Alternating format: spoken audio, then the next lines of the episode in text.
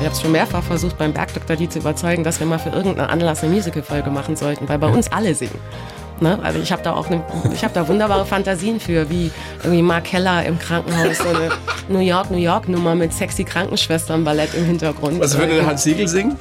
Ja, Hans Siegel, keine Ahnung. Die blaue Couch, der preisgekrönte Radiotalk. Einer unserer Bayern 1 Premium Podcasts. Hören Sie zum Beispiel auch mehr Tipps für Ihren Alltag mit unserem Nachhaltigkeitspodcast Besser Leben. Und jetzt mehr gute Gespräche. Die blaue Couch auf Bayern 1 mit Thorsten Otto. Nathalie, ich freue mich sehr, dass du da bist. Herzlich willkommen auf der blauen Couch. Hallo lieber Thorsten, ich freue mich auch sehr. Du hast bei mir für Gänsehaut gesorgt. Schon jetzt in der Vorbereitung. Oh. Ich habe ja nur Ausschnitte gesehen aus deinem Stück Alice Spiel um dein Leben, aber das ist Wahnsinn.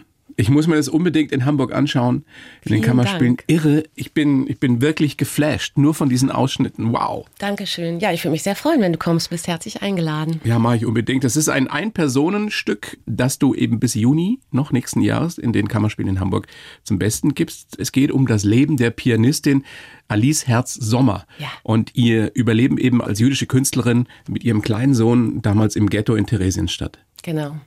Also nochmal, was für eine schauspielerische Leistung von dir. Du spielst 20 verschiedene Personen, aber ohne Kostümwechsel. Du erweckst diese Frau zum Leben. Du spielst Klavier, du spielst alles live. Ja, es ist ein großes Projekt. Und Wie geht das? Wie schaffst du das? Naja, wir hatten viele Jahre der Vorbereitung. Also die Idee ist schon vor über vier Jahren entstanden. Dann hat die Autorin recherchiert. Mit mir zusammen waren wir auf Reisen. Kim Langner und ich in Prag und Theresienstadt und Tel Aviv haben die Familie getroffen. Ich habe einen Tag mit einer Studentin von ihr verbracht. Alice ist ja leider vor acht Jahren gestorben mit 110. Genau, die ist zwar uralt geworden, aber leider nicht alt genug, dass ich sie noch sie hätte noch treffen triffst, können. ja. Denn unsere Idee, über sie etwas zu machen, entstand erst danach, also dieses Stück jetzt zu produzieren. Und das Besondere war halt, dass die Autorin die Vision hatte, dass man die Geschichte von Alice und ihrer Zeit im Ghetto Theresienstadt am besten erzählen kann über ein szenisches Theaterstück, was eine Person alleine spielt. Das ist erstmal ein bisschen schwer sich vorzustellen und bedeutet aber, dass ich eben quasi mit jedem Satz die Rolle springe Also du spielst nicht nur sie. Erklär, wen du alles ich spielst. spiele sie, ich spiele ihren sechsjährigen Sohn, das ist quasi die zweite Hauptfigur. Ich spiele ihren Mann, ich spiele ihre Mutter, ich spiele äh, Nazis, Juden, alte Männer, junge Frauen und so weiter. Also es ist eine sehr interessante Spielweise. Wie lange geht das Stück? Also das? Abendfüllen, also Abend. ist, mit Pause sind es knapp zwei Stunden. Genau. Ganz ehrlich, bist du danach so ein bisschen Mischugge, ein bisschen bekloppt im Kopf? Man könnte meinen, es macht ein bisschen schizophren. Ne? Tatsächlich ist es so, dadurch, dass das erfordert, damit das funktioniert und damit dieser Zauber funktioniert und erstaunlicherweise funktioniert er. Also auch wenn man sich das wirklich schwer vorstellen kann. Die Premiere war umjubelt. Die Premiere Hymnische Kritiken. ja, es ist Sowas liest man selten, oder? Kannst übertrifft echt so stolz sein. alle ja. kühnsten Hoffnungen. Tatsächlich stehen die Zuschauer jeden Abend. Also das war dann auch noch nach der Premiere spannend. War das jetzt nur dieser Rausch der Premiere oder sind die Leute jedes Mal so aus dem Häuschen und es stellt sich raus, äh, ich kriege jeden Abend Standing Ovations. Und die Leute weinen jeden Abend und es ist sehr emotional auch. Aber nochmal kurz zu dieser Spielweise. Dadurch, dass das ich variiere natürlich in den Stimmen, ich variiere in den körperlichen Haltungen, in der Art, wie die Figuren gehen. Die haben auch ein anderes Tempo, jeder einen eigenen Rhythmus und so weiter. Insofern sind die schon ein bisschen unterscheidbar. Nichtsdestotrotz, damit es wirklich ein Zauber ist, der den Zuschauer durchgehend mitnimmt, muss das unglaublich präzise inszeniert sein. Und das hängt wirklich manchmal an so Sachen wie, dass man erst den Blick zur anderen Figur setzen muss, bevor man den Wechsel macht und dann erst redet. Und manchmal muss es in einem Flow sein, dass man quasi mit dem Satz erst wechselt. Und warum auch immer es so ist, wir haben, der Regisseur und ich haben das über zwei Jahre inszeniert. Und oft hat er mir dann, also manchmal dauert es auch einfach zwei Stunden, bis man auf eine Idee kommt, wie bringt man jetzt eine dritte Figur auf die Bühne, wenn schon zwei, also ich natürlich alleine, aber eben vermeintlich zwei Rollen schon da sind. Das ist eine sehr große Inszenierungsarbeit gewesen. Und jetzt ist es so genau und detailliert auf den Punkt durchgestylt sozusagen, dass das für mich wie eine große Choreografie ist. Also die Zuschauer sind hinterher viel fertiger als ich. ist wirklich wahr. Also ich bin dann immer eher euphorisch, Ehrlich? dass ich es geschafft habe so Ja. und dass es gut, im Idealfall alles gut gegangen ist und ich mich nicht am Klavier verspielt habe oder irgendwie so. Und dann bin ich hinterher natürlich ein bisschen erschöpft, weil es eine große Konzentrationsleistung ist. Aber ich bin jetzt nicht fix und fertig oder so. Aber was für eine Idee, dieses Leben dieser jüdischen Pianistin, dieser Alice eben äh, auf die Bühne zu bringen in dieser Form. Die hat Theresienstadt mit ihrem kleinen Sohn überlebt, weil sie Klavier gespielt hat. Ne? Genau, die hat da über 100 Konzerte gegeben. Es wird auch, also ganz genau ist es nicht bewiesen, aber es wird vermutet, dass sie auch beschützt worden ist, dass jemand sie nicht auf die Transporte gesetzt hat. Die Weitertransporte, weil man muss wissen, die allermeisten der Theresienstädter Gefangenen wurden von dort aus weiter in Vernichtungslager transportiert. So auch ihr Mann und ihre Mutter und sie und ihr Sohn eben nicht. Und sie hat bis zum Kriegsende im Ghetto überlebt und über 100 Konzerte gespielt. Und auch das ist für mich absolut unbegreiflich, unvorstellbar, weil die ja völlig verhungert waren und auch überhaupt keine Heizung hatten zum Beispiel. Es war ja eiskalt. Ne? Ich meine, das war ja nicht nur eine große Künstlerin, eine große Überlebenskünstlerin auch, sondern auch eine ja. unglaubliche Frau in der Hinsicht, dass sie ja bis zu ihrem Tod mit 110 sich diesen Optimismus wohl bewahrt hat. Die ist nicht zur Zynikerin geworden. Das ist mir Genau, und das, das ist mit Sicherheit, warum das Klavierspielen sie gerettet hat, würde ich mal sagen. Also, dass es ihre Seele gesund gehalten hat, dass sie dort Klavier spielen konnte. Und sie hat tatsächlich bis zu ihrem Tod mit 110 jeden Tag Klavier gespielt. Jeden Tag? Jeden Tag mehrere Stunden. Es gibt Videos von ihr im Internet, wo sie mit 109 noch auswendig Beethoven spielt. Das ist absolut unfassbar. Also für mich. Machst du das auch?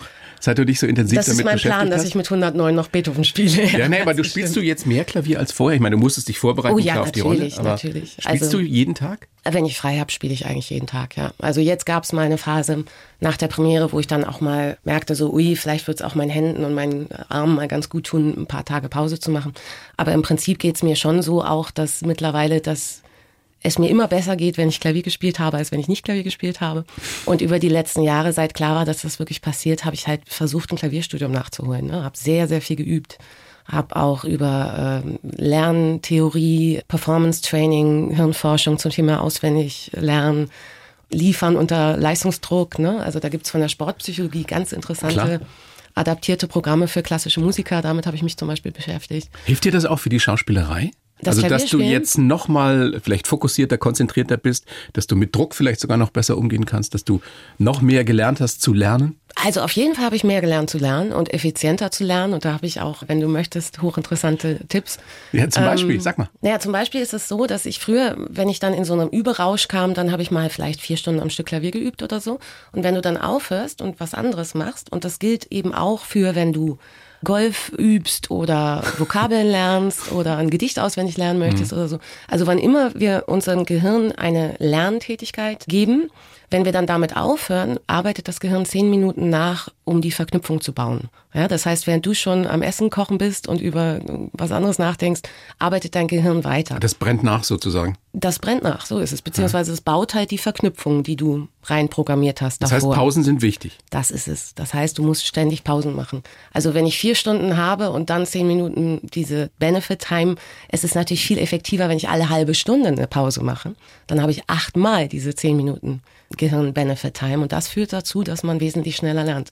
Und das Zweite ist zum Beispiel, dass es überhaupt nur Sinn macht, solange Fokus da ist. Also in dem Moment, wo dir der Fokus wegrutscht, so, kannst du noch einmal versuchen, dich zurückzuholen und wenn das dann auch nicht klappt, einfach sofort aufhören und wiederkommen.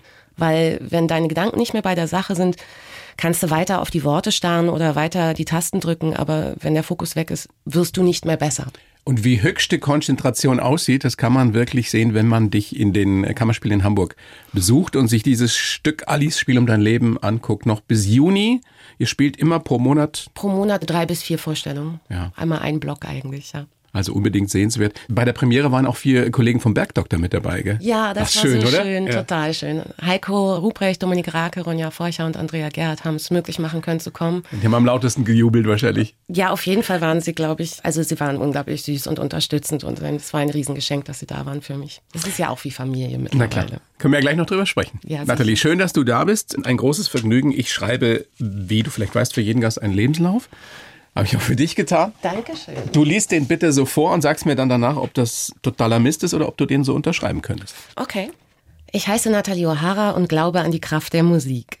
Der Bergdoktor ist meine zweite Familie. Am Theater erfülle ich mir gerade einen Traum. Eine große Pianistin zu spielen und in so viele verschiedene Rollen zu schlüpfen, ist die größte künstlerische Herausforderung meines Lebens. Erfolg bedeutet für mich, die Menschen zu berühren. Schon als kleines Mädchen wusste ich, dass ich Schauspielerin werden würde Heute bin ich dankbar für meinen Beruf und glücklich, dass ich davon auch leben kann. Privat bin ich gerne auf Mallorca, mag Kabarett und möchte noch viel mehr Klavier spielen. Meine Botschaft, packt eure Träume an, denn dafür ist es nie zu spät. Das ist sehr schön. Ja? Das hast du sehr gut geschrieben. Könntest du so unterschreiben? Ja, auf jeden Fall. Äh, was, wie kommst du darauf, dass ich Kabarett mag? Hast du mal irgendwie in irgendeinem Interview gesagt, dass du, dass du politisches Kabarett gut findest und so. solange es das noch gibt, äh, Worüber? Ja, ja, ach so, das meinst du. ist ja, auch nicht alles Politisches verkehrt. Kabarett meinst so du. und und auch die amerikanische Late Night magst du wohl. Genau, dass ich, ja, das stimmt. Ich liebe im komödiantischen Bereich vor allem politische Comedy oder politisches Kabarett. Alles klar, nee, so gesehen hast du völlig recht und ja, kann ich sehr unterschreiben. Gut, können wir Hat war ja auch mitarbeiten. gerade schon selbst gesagt, der äh, Bergdoktor ist meine zweite Familie. Ja.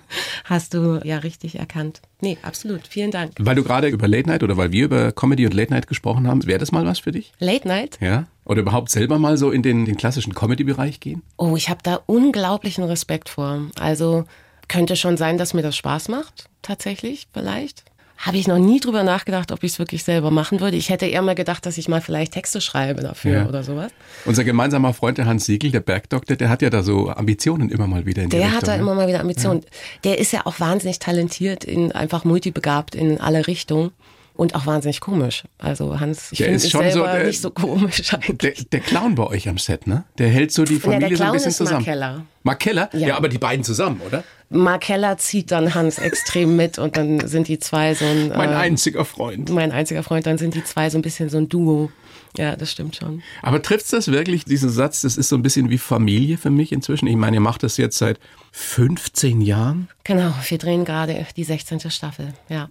Naja, natürlich ist es wirklich wie Familie ein bisschen, weil es eben auch so ist, dass wir ja alle sehr verschieden sind und man sich über die vielen Jahre so gut kennengelernt und, und schätzen und lieben gelernt hat in seiner Verschiedenheit. Ich finde, das ist schon sehr wie Familie. Und wenn wir uns wiedersehen, ist es auch einfach immer total schön. Also, wenn wir mal in großer Gruppe zusammenkommen, ist es immer irgendwie gefühlt wie Familientreffen. Also für die wenigen, die den Bergdoktor nicht kennen, Mhm. die erfolgreichste deutsche Serie, glaube ich, überhaupt inzwischen. Wie immer sechs, sieben Millionen, weiß nicht wie viel gucken da. Es ist ja, Ja, inzwischen auch stimmt. europaweit zu sehen. ja, das ist vor allem Das interessant, dass wir jetzt so Funktioniert auch im Ausland. international Ja. sind. ja. Ja. Und es ist, das ganze Tal, in dem ihr da dreht, ist im Endeffekt äh, zeitweise so ein Wallfahrtsort für die Fans.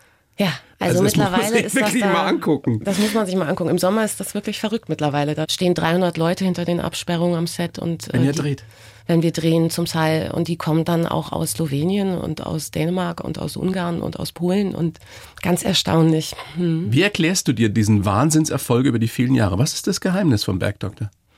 Ja, ich möchte hoffen, dass es einerseits daran liegt, dass wir uns alle immer wieder mit Herzblut neu reinwerfen und alle, also auch die hinter der Kamera, wirklich bemüht sind, die Sache immer wieder noch besser zu machen und dass die Geschichten noch besser werden, die Fälle noch spannender, die Geschichten noch authentischer erzählt. So, Also ich möchte hoffen, dass das ein Teil des Erfolges ist und auch, glaube ich, diese Verbundenheit von uns Hauptcast. Weil wir sind ja auch alle, also der Kernhauptcast ist ja auch von Anfang an wirklich dabei. Ihr seid für die vielen Fans auch Familie. Ihr kommt Ja. jeden Donnerstag, eine gewisse Zeit zumindest, ins Wohnzimmer um 20.15 Uhr. Ja, noch nicht mal jeden Donnerstag. Das ist ja eigentlich das Erstaunlichste. Wir laufen ja nur achtmal im Jahr. Wir haben ja nur acht Filme, das die wir ja noch- produzieren. Den nächsten gibt's wieder am 29.12. Am 29. Dezember, da geht die 16. Staffel los, genau. Kommt die erste Folge der 16. Staffel. Ich freue mich total drauf. Ich finde es auch immer noch ähm, schön. Also ich fahre ja auch immer noch wahnsinnig gerne dahin, weil es eben so nett ist mit uns In echt noch schöner.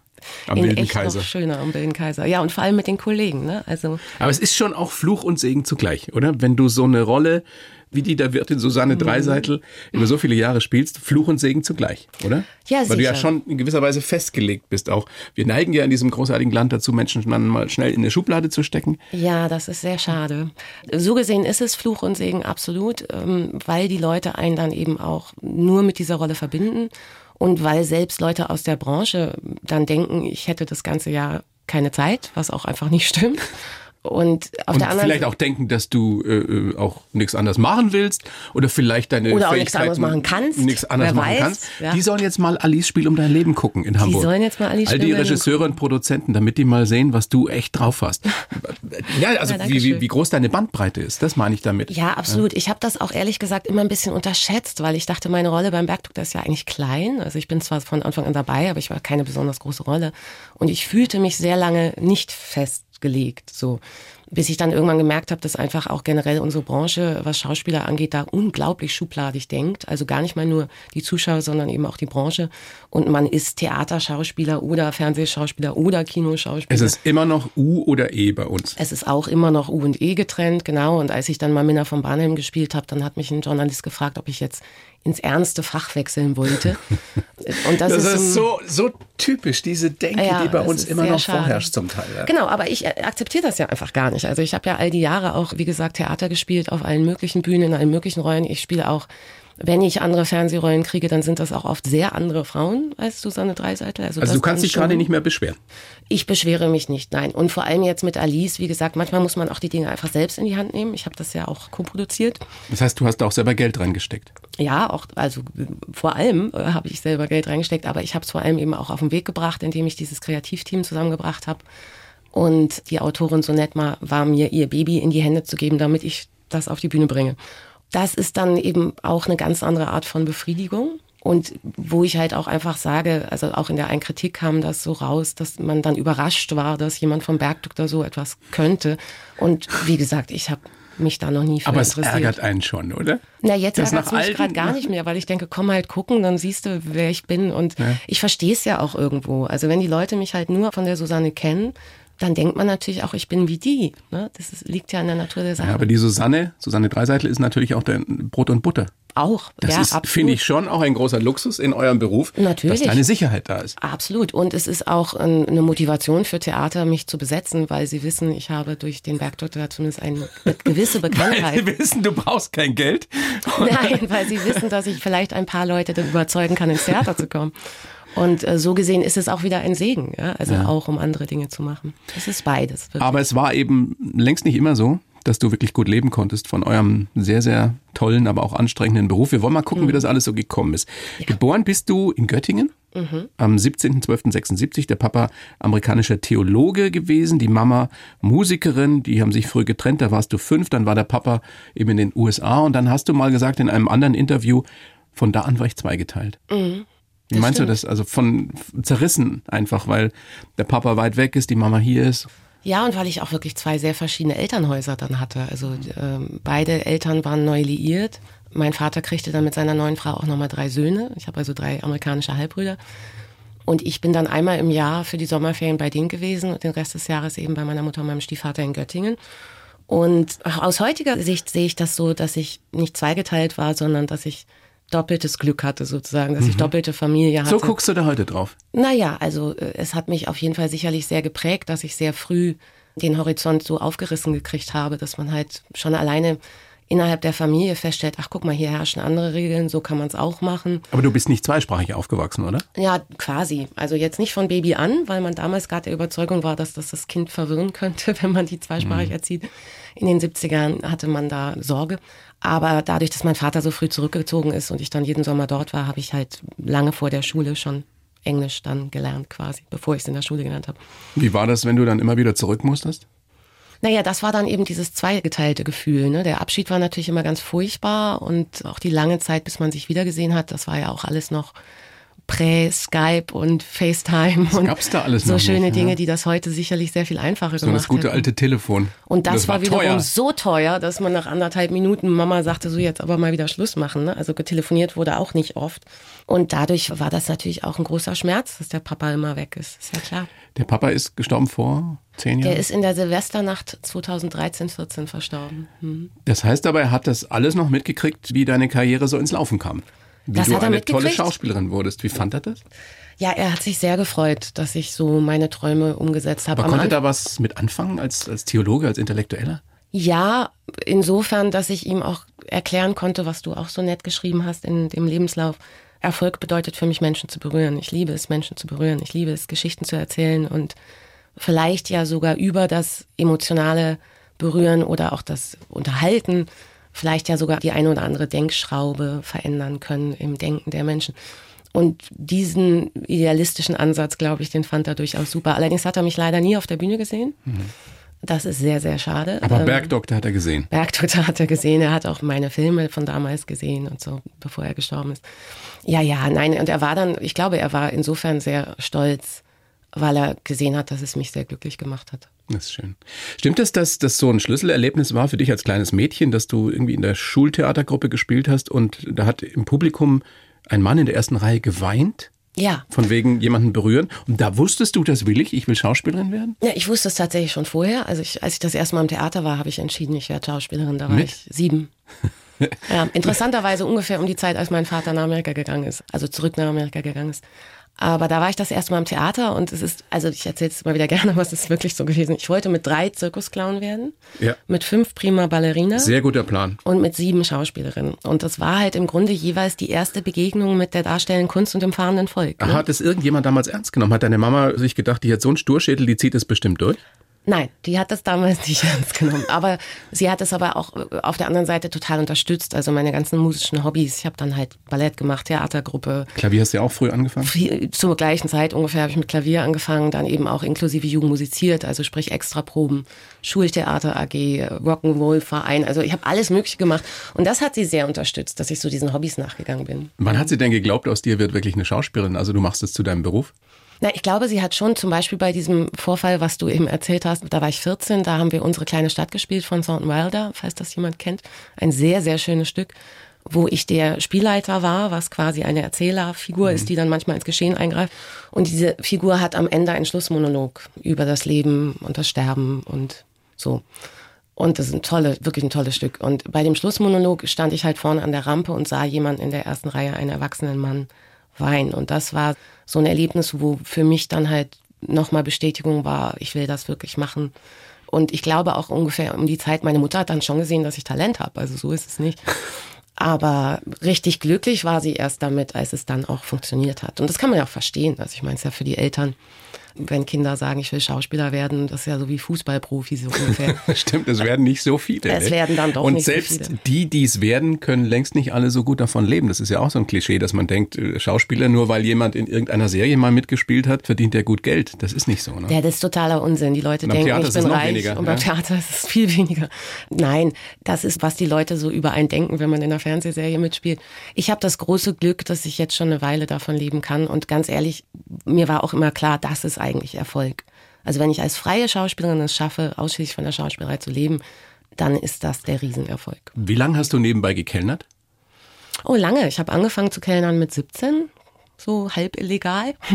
Und gekellnert habe ich, glaube ich, bis ich 22, 23 war. Und dann habe ich noch ein paar andere Jobs gehabt. Immer in so klassischen Kneipen oder was war das? Ja, angefangen habe ich in so einer richtig klassischen Kneipe. Da war das auch, glaube ich, wirklich noch illegal, dass ich vor 18 da gearbeitet habe. So hinterm ja, Tresen? So richtig hinterm Tresen. Da habe ich dann auch so Herrengedecke Long rausgereicht und mit Deckelstrichen und so. Und danach war ich in der Eisdiele und dann war ich in der Disco, wurde dann so Flaschen Bier übers Tresen bis nachts um vier. Da gibt's ja auch mehr Kohle dann, ne? Nee, am besten verdient habe ich immer, wenn ich bedient habe. Okay. Äh, dann habe ich eigentlich mein Trinkgeld immer noch mal im Lohn gemacht. Und das war dann auch die letzte und längste Station, war dann in so einem Ganztagsrestaurant, weißt du, wo du morgens Frühstück bis abends Ja. Cocktails. Und da habe ich immer meinen Lohn im Trinkgeld gemacht, eigentlich nochmal. Hast schon mal eine Kellnerin gespielt? Haha. naja, Susanne Dreiseite Naja, aber weißt ist du ja so- Gott sei Dank eine, eine Kellnerin. Aber ich meine, weißt du, so, so in so einer Kneipe, so, so hinterm Tresen, so, so ein bisschen verrucht. So, Du meinst so eine so eine Tresenschlampe? Tresen. so. Das wollte ich jetzt nicht. Ähm, Hast du schon mal eine das- Tresenschlampe gespielt? Ich habe schon mal eine Tresenschlampe gespielt. Ich bin regelmäßig immer mal wieder Tresenschlampe bei irgendwelchen Partys von Freunden. Also ich übernehme dann auch gerne mal kurz die Bar, wenn es sich anbietet. Kannst du mixen? Ich kann zumindest so die klassischen Longdrinks kann ich noch. Und Eine Siehst Caipirinha kriege ich noch hin. Da hat das Mädchen was fürs Leben gelernt. Ja, naja, also auf jeden Fall wäre ich mir ziemlich sicher, dass ich, wenn es hart auf hart käme, als Kellnerin immer wieder arbeiten könnte und vor allem auch Spaß dabei hätte. Also ich habe wirklich gerne gekellnert. Ihr dreht gerade, hast du vorhin schon gesagt, oder Ja, noch? wir drehen noch bis Mitte Dezember. Ja. Wie sieht so ein Drehtag aus? Das fragen sicherlich ganz viele, die jetzt noch nie am Set waren, die sich das noch nie angeguckt haben, die aber Bergdoktor-Fans sind. Seid ihr da von morgens bis abends? Dreht ihr auch manchmal nachts? Wir drehen auch manchmal nachts. In der Regel versuchen wir nicht nachts zu drehen. Und dann gibt's noch ein bisschen Unterschied im Winter, wo die Tage kurz sind. Wir also gar nicht so lange Tageslicht haben. Da drehen wir dann manchmal noch Nachtbilder am Ende des Tages. Aber in der Regel beginnt so ein Drehtag für mich im Hotel um roundabout sechs. Und dann werde ich so circa um sieben abgeholt und dann kommt man in die Maske. Im Moment muss man vorher immer noch mal einmal zum Corona-Test. Immer noch jetzt, ja? Ja, wir müssen, wir werden immer noch getestet. Jeden Tag. mit Schnelltest jeden Tag und zwischendurch, ich weiß nicht, zweimal die Woche Mhm. das Team oder so Mit PCR, da wird noch drauf geguckt, ja. Nee, und dann gibt's Kaffee und mit dem gehe ich dann in die Maske und dann werde ich eine Dreiviertelstunde, Stunde gerichtet und dann trifft man sich am Set. Dauert das beim Hans eigentlich länger? Nein, bei den Männern dauert es unfairerweise immer viel, viel, viel kürzer. bei uns werden ja die Haare noch sehr aufwendig gemacht und ein gründliches Make-up dauert halt sehr viel länger. Aber inzwischen trägst du gar nicht ständig Dirndl, ne? Du darfst auch mal. Nein, wir haben die Dirndl. Die Susanne hat so ein bisschen so einen Neustart erlebt vor zwei Jahren, die gute Frau. Und ihr Leben hat sich sehr verändert und dann war die Entscheidung, dass sie jetzt auch als Chefin ihres eigenen Ladens, was sie ja schon immer ist, jetzt auch nicht mehr die Arbeitsuniform immer trägt. Und die Dirndl kamen jetzt erstmal gar nicht mehr. Was sind denn so die meistgestellten Fragen an euch bei diesen Events, die es ja im Sommer gibt, bei diesen Fantreffen? Was wollen die Leute wirklich wissen? Wie es weitergeht. Ja, das ist immer die wichtigste Frage. Und vor allem, wie es im Privatleben der Figuren weitergeht, das ist eigentlich immer am interessantesten. Das macht auch, glaube ich, so ein bisschen den Erfolg aus. Ich glaube. Dass damit immer so gespielt wird, dass man nie genau weiß, was passiert jetzt mit der Susanne und Ding und. Ja, naja, also mich interessiert ehrlich gesagt, wenn ich so Serien hatte, die ich total gebinged habe, hat mich auch meistens das Private der Figuren mehr interessiert als die Episodengeschichten. Echt? Ja. Also so bei Grey's Anatomy oder sowas hatte ich so eine Phase, wo ich ja, die ja, ersten vier Staffeln geguckt habe. Sagen, sagen meine Frauen zu Hause auch. Genau so. Also und wenn ich dann so Serien tatsächlich wieder geguckt habe, dann ist es auch vorgekommen, dass ich die Episodenfälle überspult habe zum Beispiel. Ist auch schon passiert. Also insofern, ich kann das verstehen, wenn man als Zuschauer. Kann das sein, um im Klischee zu bleiben, dass das so ein Männer-Frauen-Ding ist? Kann also, sein, weiß ich nicht. Vielleicht. also das wäre jetzt so ein bisschen sehr Klischee, dass die Frauen ja, ja. sich mehr für die Beziehung interessieren. Ja, total meinst, Klischee. Ja. Aber, Aber, vielleicht ist was dran. Aber Fakt ist auf jeden Fall, und das merken wir sehr auch bei unseren Fan-Events und Besuchen am Set, da sind auch ganz viele Männer dabei. Da sind auch Teenager dabei, auch das männliche ist, ich hab, Teenager. Ich habe mir das einmal angeguckt. Warst mal da? Ja, und da sind wirklich viele, viele, viele Kids sind ja, da. Auch Kids, ja. Also es gibt eben dann auch wirklich diese klassische Situation, wie das, wir es Sag das nochmal, da kommen 10.000 Menschen oder wie viel sind das dann? Ja, so zu Fantagen kommen bis zu 4.000, 5.000 Leuten. Ja. Manchmal. Also wir haben so verschiedene Fantag-Formate sozusagen, die gehen dann so von 1.500 bis 5.000. Ganz erstaunlich, ja. Verrückt. Verrückte Geschichte. Jetzt dreht ihr, dann geht's wieder los am 29.12. Und dann genau. bist du wahrscheinlich da schon auf Mallorca, oder? Da werde ich auf Mallorca sein wahrscheinlich und dann werde ich mich aber auch schon wieder für den nächsten Vorstellungsblock mit Alice am Klavier fit machen müssen. Also ich bin dann Jetzt schon wieder, wieder in der dann der, im Januar, genau. Ja. Und bis dahin bearbeite ich auch noch oder machen wir noch die Post für die CD zum Stück, die ich auch aufgenommen habe. Mit dem grandiosen Klavierspiel. Es gibt tatsächlich eine klassische Klavier-CD von, mir im wow. nächsten Jahr, die rauskommt. Ist da ein bisschen Schiss? Dass da so die, die Superprofis sagen, naja, ganz nett. Ach du, das ist so ein bisschen das Gleiche. Guck mal, ich bin ja auch. Aber du bist hatte, ja keine professionelle Pianistin. Nein, ich bin nicht studierte Pianistin, ja. ja. Und ich habe ja auch gar nicht den Anspruch, da jetzt irgendwie mit äh, Levitt und Lang Lang in Konkurrenz zu gehen. ich habe ja nur die Situation, dass ich eine Pianistin spiele und dass ich das zum Anlass genommen habe, zu sagen, na komm, dann nimm doch die Stücke, im Theaterstück kommen die meisten Stücke nur im Ausschnitt vor, ne? weil viele Klavierstücke wären einfach viel zu lang. Und das Klavier ist immer dazu da, die Geschichte voranzutreiben. War Alice, die du spielst in diesem Ein-Personen-Stück, über das wir am Anfang ja schon großartig geredet haben, Alice mhm. Spiel um dein Leben, war die denn eine richtig große Pianistin? In ihren jungen Jahren ja. Also vor dem Krieg in Prag war sie eine sehr bekannte Pianistin und hat wirklich große Klavierkonzerte gespielt. Nach dem Krieg ist sie dann nochmal zurück nach Prag, noch vereinzelt aufgetreten, dann ist sie nach Israel und da ist sie eher Lehrerin geworden. Also da hat sie nur noch im kleineren Rahmen Konzerte gegeben. Aber Ihre Kunst willst du eben aufleben lassen in, auf dieser CD. Genau. Und eben tatsächlich auch für mich selbst. Ich wollte das, also ich hatte diesen Wunsch, eine Klassike oder eine Klavier-CD zu machen. Und wenn ich es nur für meine Mutter als Weihnachtsgeschenk mache, den hatte ich schon ganz lange. Also der entstand auch sogar schon vor der Idee zu diesem Theaterstück. Das war tatsächlich so eine Situation, wo mich jemand gefragt hat, was würdest du machen, wenn ein Arzt dir sagt, du hast noch ein Jahr zu leben. Das war so ein Abend. Und dann war das Erste, was mir in den Kopf kam, ich würde gerne festhalten, wie ich Klavier spiele. Das hat mich total überrascht damals, um nicht zu sagen schockiert. Und war aber auch so ein Hinweis auf, naja, vielleicht sollte ich doch mal was mit dem Klavier anstellen. Und insofern war das auch ein Baustein auf dem Weg zu Alice, weißt du? Also, dass ich dann hm. auf die Idee kam, ich mache eine Lesung aus ihrer Biografie und umrahme die mit Klavier und schaffe mir so. So ein, ist das entstanden. So ist das entstanden. Und dass ich mir überlegt habe, dann habe ich einen Raum, wo ich als nicht studierte Pianistin trotzdem mir erlaube, live für Leute klassisches Klavier zu spielen.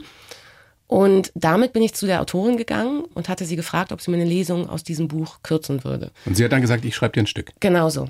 Und deswegen ist diese CD dann jetzt zu machen im Grunde etwas, was ich in erster Linie für mich mache. Ist natürlich auch ein tolles Weihnachtsgeschenk. Ist dann jetzt noch nicht auf dem Markt, aber für nächstes Oh, Jahr. das ist ja marketingtechnisch ist das ja das haben wir nicht geschafft. nicht so ganz durchdacht. Nein, das war ja auch nie marketingtechnisch Ja, durchdacht. weiß das ich war doch. wirklich so. Aber als ich dann fertig war, die Aufnahme ist ja schon gemacht worden, die haben wir im Sommer gemacht, bevor meine Proben dann in Hamburg wirklich ernst wurden. Und als ich da nach drei Tagen im Studio fertig war, habe ich total angefangen zu heulen. Weil ich mich so gefreut habe, dass ich das gemacht habe. Und insofern ist das wiederum so eine Sache, da ist mir jetzt relativ egal, wie das Leute finden, dass ich das mache. Ja, ich meine, die Wenn Fans werden es toll finden. Jeder, der das Stück gesehen hat, wird es großartig finden. Und ob jetzt irgendein Feuilleton-Kritiker vielleicht sagt, ist aber nicht lang, lang, kann dir auch herzlich wurscht sein. Genau, so sehe ich das jetzt auch. Und deswegen, ich hatte ursprünglich auch gar nicht vor, die zu veröffentlichen, sondern dann dachte ich, na ja, dann könnte man die aber ja vielleicht im Theater hinterher verkaufen. Und dann musst du es aber schon richtig machen. Also du kannst, wenn du eine CD verkaufen willst, dann musst du da auch alles Mögliche anmelden und tun und machen. Naja, und jetzt kommt sie halt doch raus. Und wie gesagt, es ist für mich, es ist für meine Mama und es ist für die, die nach dem Theater Lust haben, sich das mitzunehmen. Da hast du dir wirklich einen Traum verwirklicht. Ne? Da habe ich mir einen richtigen Traum verwirklicht. Und tatsächlich sehe ich es auch so, wenn ich einen Menschen dazu bringe, sich Chopin anzuhören, der vielleicht vorher noch nie Chopin gehört hat, dann ist das was Gutes. Und dann kann er immer noch anfangen, sich das von Lang Lang anzuhören oder von Levitt. Vielleicht inspiriere ich ja irgendwen auch, dass er sich für diese Art Musik begeistern kann. Zwischen Chopin und dem Bergdoktor. Ja, genau. Das so soll es sein. Das Ja. ist toll. Diese So große die Bandbreite. Dein Mann ist ja Musical-Produzent, richtig? Mhm. Wann sehen wir dich mal in einem Musical? Oh, das können andere besser. Kannst du singen? Ja, naja, ich war ja auf einer Musicalschule. Na ja, ne? Ich ja, habe Musical-Ausbildung gemacht. Ich habe mich damals sehr bewusst gegen Musical entschieden, weil für die großen Rollen im Musical braucht man einfach eine goldene Stimme. Und die habe ich nicht, seien wir ganz ehrlich. Also ich hätte kleinere Rollen spielen können. Vielleicht hätte ich, wenn ich es wirklich versucht hätte, mal sowas wie Sally Bowles spielen können oder so. Aber ich habe eben festgestellt, ich möchte eigentlich lieber immer wieder verschiedene Sachen spielen. Und im Musical legt man sich ja schon in der Regel fest, dann für ein, zwei Jahre das Gleiche zu spielen. Ja, oder so ein Musical-Film. Ah, Musical-Film fände ich mega. Das fände ich Ist doch gerade voll im Trend, oder? Ja, das fände ich ganz toll. Ich habe ja auch mal versucht, beim Bergdoktor die zu überzeugen, dass wir mal für irgendeinen Anlass eine Musical-Folge machen sollten, weil bei uns alle singen. Ne? Ich habe da wunderbare Fantasien für. Irgendwie Mark Keller im Krankenhaus, so eine New York, New York Nummer mit sexy Krankenschwestern-Ballett im Hintergrund. Was würde der Hans Siegel singen? Ja, Hans Siegel, keine Ahnung. Gute Frage. Nee, aber so, dass Monika im Stall My Way. singt und dann die Kühe im Hintergrund. My Way geht immer. Nee, also eine Musical-Folge hätte ich schon Bergdoktor sehr lustig gefunden, aber das wurde leider nicht angenommen. Packt eure Träume an, es ist nie zu spät. Dein Rat an, Ja. an alle Menschen, die Ja. uns da gerade lauschen. Ja, also das ist ja im Grunde, was ich gerade gesagt habe. Ich finde diese Frage mit, was würdest du machen, wenn du noch ein Jahr zu leben hast, wirklich eine gute Frage, der man sich hin und wieder mal äh, beschäftigen sollte.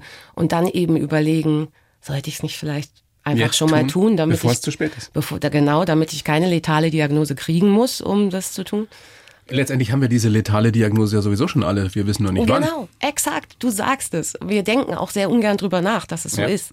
Aber sich dieser Endlichkeit bewusst zu werden, um daraus Power zu ziehen und auch Klarheit zu kriegen, was man eigentlich will, das finde ich sehr, sehr, sehr empfehlenswert. Und dann eben auch, was mit dem Nie zu spät, da geht's mir halt auch besonders ums Instrument lernen. Ja? Also wenn ich durch mein Theaterstück irgendwen dazu bringe, wieder mit Klavier anzufangen oder neu mit Klavier anzufangen, Das geht in jedem Alter.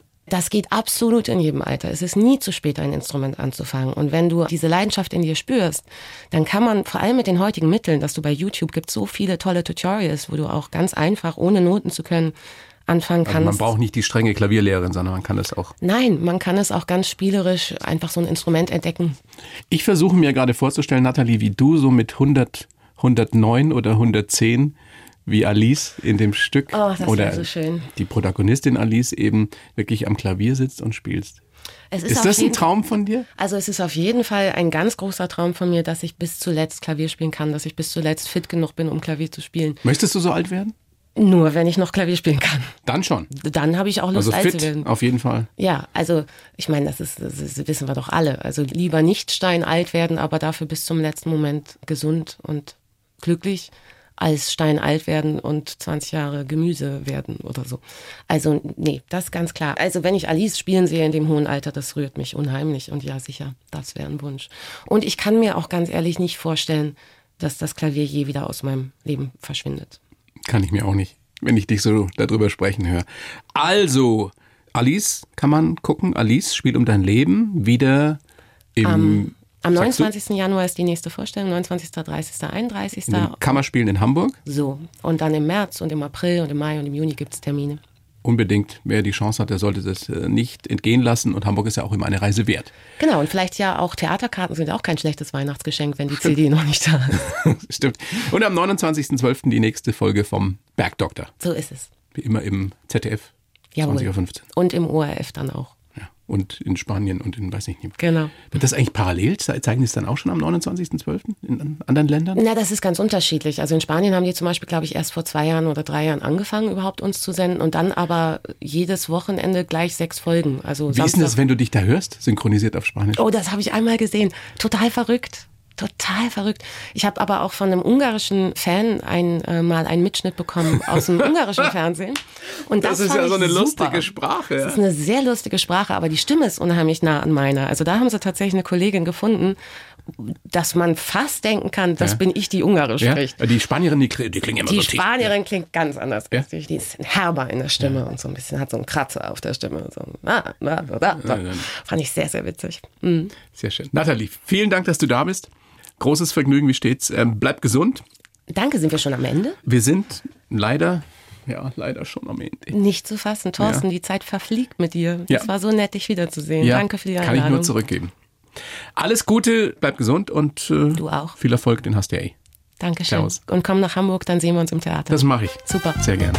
Die Bayern 1 Premium Podcasts. Zu jeder Zeit, an jedem Ort. In der ARD Audiothek und auf bayern1.de. Bayern 1 gehört ins Leben.